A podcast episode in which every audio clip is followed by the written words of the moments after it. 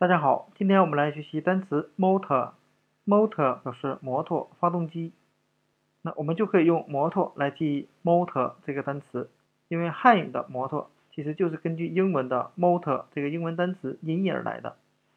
那 motor 摩托这个单词，它还有两个派生单词，同样表示相同的意思，一个是 motorcycle 摩托车，一个是 motorbike 也表示摩托车的含义。那这两个摩托车呢？它分别是用 motor 加上 cycle 圆圈和 bike 自行车构成的单词。啊，这三个单词其实都是表示一个意思。